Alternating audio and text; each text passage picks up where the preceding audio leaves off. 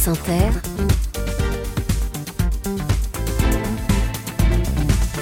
le 7-10. Et Léa, ce matin, vous recevez un peintre et plasticien. Bonjour Anselme Kiefer.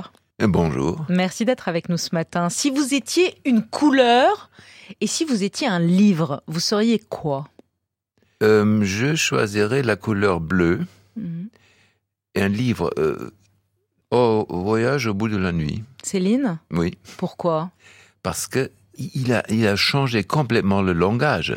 Il a fait une, une révolution parfaite sur le langage français, qui est très très élégant, très fantastique. Et il a vraiment, Il l'a cassé. il l'a cassé et, et ça m'a toujours beaucoup, beaucoup, beaucoup impressionné. Anselme Kiefer, vous êtes l'un des plus grands artistes contemporains aujourd'hui. Vos œuvres monumentales qui questionnent le travail de mémoire, la guerre, les destructions, les frontières entre le présent et le passé sont exposées dans les plus grands musées du monde et elles valent des millions d'euros. Vous exposez d'ailleurs au musée Le Lame de Lille vos photographies jusqu'au 3 mars prochain. Mais vous êtes surtout là ce matin parce que vous êtes le personnage principal du documentaire de Wim Wenders qui est à voir en salle au cinéma. Un film en 3D époustouflant, comme l'a dit Laurent Delmas, et qui s'appelle Anselme, le bruit du temps, que je vous conseille très vivement. Vous qui êtes si secret, si énigmatique, vous avez autorisé Wim Wenders à vous suivre pendant deux ans, à vous filmer alors que vous étiez en train de créer, à filmer votre atelier alors que vous dites que votre atelier c'est votre cerveau, donc à pénétrer dans votre cerveau. Pourquoi vous l'avez laissé faire? Oui, alors d'abord parce que je connais ces films depuis euh, les années où c'était encore en noir, euh, noir et blanc, et j'aime beaucoup ces films. Et euh, c'est aussi un ami. Alors il m'a demandé qu'est-ce que tu veux qu'on va montrer? J'ai dit je veux rien. C'est ton film. Juste je veux que je sois euh, überrascht, surpris.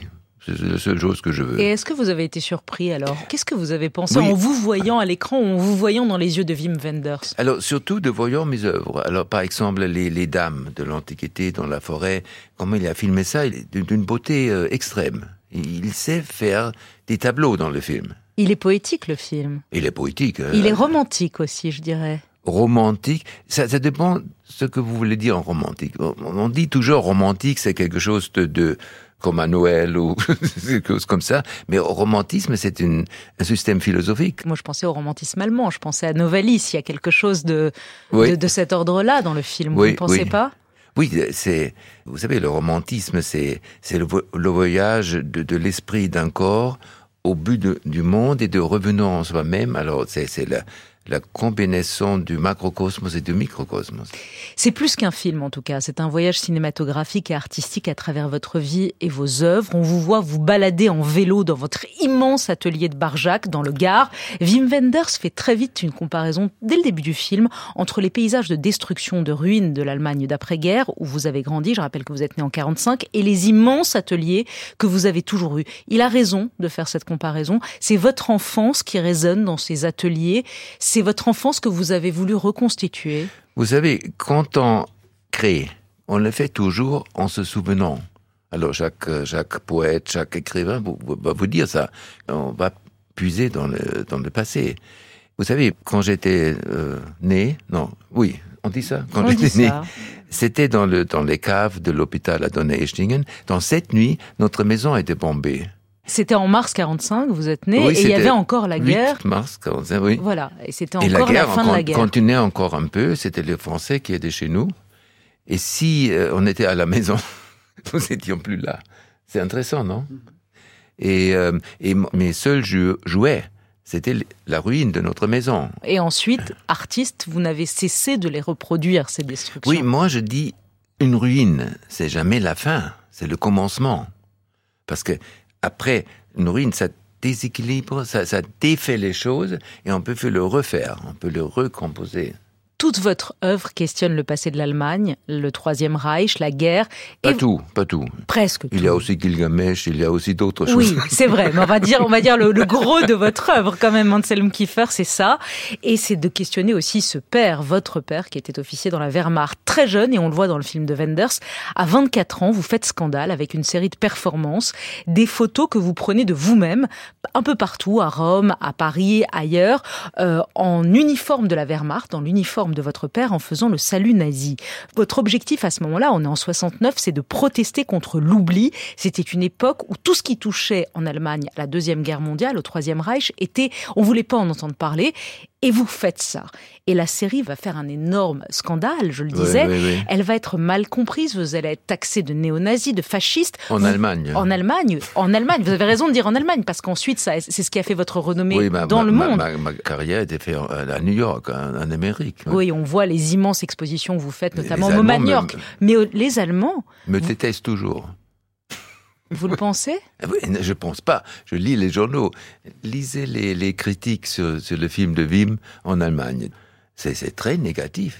C'est toujours les mêmes. Depuis 81, ce sont toujours les mêmes textes. C'est drôle. Ça vous fait, ça vous fait marrer, mais c'est pas très drôle. Vous êtes aujourd'hui l'artiste euh, vivant allemand le plus célèbre dans le monde, et vous dites l'Allemagne ne vous a pas pardonné. Vous dites vous vous sentez toujours comme un banni. Je ne sais pas pardonner, je ne sais pas pour- pourquoi ils sont contre moi. Je ne sais pas pourquoi. Je crois que c'est une, c'est- c'est euh, une habitude. Ah oui. Depuis 81. Vous pensez que c'est juste par mimétisme et par habitude? oui, les médias, parfois, ils sont drôles, non? Ouais. C'est nul, nul n'est prophète en son pays, en fait. Euh, oui, ça, on peut dire aussi, oui. Ouais. Wim Wenders, il en parle. Il parle de vous et il parle de votre rapport tous les deux à l'Allemagne et à l'Allemagne nazie. On, Oui. on écoute. On est venu dans le monde dans le même vide. C'était un grand vide. Les adultes, ils avaient plein de choses à cacher ou ils voulaient plus en savoir et construire un, un avenir. Et comme enfant, on sait. Comme enfant, il y a quelque chose qui va pas du tout ici. Parce que personne regardait en arrière. Et, et c'est un peu plus tard qu'on a compris que moi, quand j'ai quitté le lycée, que j'ai compris que mes, mes profs étaient tous des nazis. Et ma réaction à moi depuis le début, depuis que j'étais petit enfant, je voulais quitter. Je savais que c'était un pays que je voulais laisser derrière moi. Et Hansen n'a pas a fait l'inverse. Il a confronté. Il s'est affronté avec tous les horreurs et il les a nommés et son début comme peintre est fondé sur cette terrible confrontation avec le passé. C'est ça qu'il dit. Lui, il a voulu fuir et vous, vous avez confronté. Euh, oui, mais je voulais pas provoquer. C'était pas mon truc, d'abord. Oui, vous dites, vous dites souvent dans le film de Wenders, c'était pas par plaisir Non. de la provocation. Non, non, non, non, Vous c'était... pensez pas qu'un artiste doit avoir aussi savez- ce plaisir de la provocation pour Ah exister oui, on peut avoir le plaisir. J'ai le plaisir de provoquer, mais pas dans mes, mes œuvres. Je provoque si je si je me tiens pas bien. Ça, c'est une autre chose. Non, non, c'était pas pour, pour provocation. C'était surtout, vous savez, c'était une chose énorme que je sentis. Vous savez, je savais pas, mais je sentais. Là, il a quelque chose de laquelle on parle pas, mais, mais je voulais le savoir. Et je voulais savoir que moi, j'aurais fait. Parce que, imaginez-vous, jusqu'à la fin de la guerre, si on avait fait en Allemagne une, une, une une- des élections, ils auraient tous élu Hitler. On a, On a les preuves. on a examiné, examiné ça. C'est, c'est, c'est fou, non? Et c'est vrai que c'est une question que vous vous posez dans le film. Qu'est-ce que moi j'aurais fait si j'avais été un adulte Oui. en 1933 quand Oui. Hitler arrive au pouvoir, en 1930, en 1939 Oui. Et c'est impossible de savoir. Non, aujourd'hui, non. je- j'aurais à ce moment-là. Là, je sais pas. Vous savez pas. Non, non. Parce que aujourd'hui, c'est, facile de dire je suis antifasciste. hein. C'est très facile. Mais aujourd'hui, de dire ça, ça, ça vaut rien. Non, ça vaut quelque chose, mais ça, il faut pas de courage. Ouais. Ouais. Vous pensez que même aujourd'hui où l'extrême droite monte partout, il n'y a pas de courage à dire moi je suis antifasciste? Non, pas encore. On ne sait pas où ça, où ça va finir. Hmm. Parce que c'est affreux, partout. Imaginez-vous, il n'y a plus un pays où on peut immigrer bientôt. C'est même en, en- en Suède, en, en Hollande. Je ne sais pas, ça, ça, ça remonte. Vous Le êtes inquiet Le populisme. Vous êtes inquiet sur l'état de l'Europe aujourd'hui euh, Absolument. et, de la Fran- absolument. et de la France aussi? Non, de, de, de tout. Parce que aujourd'hui, l'Europe, c'est entre la Chine et l'Amérique. Alors c'est comme le temps euh, quand, quand la France était entre entre Henri VIII Mhm. et euh, les, les Autrichi- Autrichiens. Oui. Entre l'Angleterre et l'Empire austro-hongrois. On va les On va, les- va, se faire écraser, la France. faire écraser. Aujourd'hui, je crois que c'est la situation en Europe que on se fait écraser parce que parce qu'on n'est pas unis. Vous savez, c'est tellement difficile de de faire une, une décision là. C'est énorme hein, Hmm. pour les euh, qui, qui viennent des autres pays, des les pour Les les, migrants. C'est ab- c'est absolument fou. Et, je comprends pas pourquoi il y a cette, cette crainte euh, irrationnelle. Quand, euh, De l'autre, de l'étranger. Oui, oui, oui, vous oui. comprenez pas C'est la beauté que, que je vois. Vous savez, les, les, les mélanges, je me dis, c'est, Vous, vous voyez la beauté. Il y en a, Je- qui, moi, je il y a- vois il y a la beaucoup de gens qui ont peur. ils, ils ont peur. Hmm. Ouais. Vous habitez en France depuis 30 ans. Le sentiment d'exil, d'être un exilé de votre pays, vous le ressentez?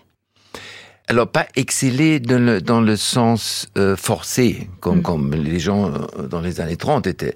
Mais euh, j'ai des problèmes avec la langue. Je, je pense en allemand.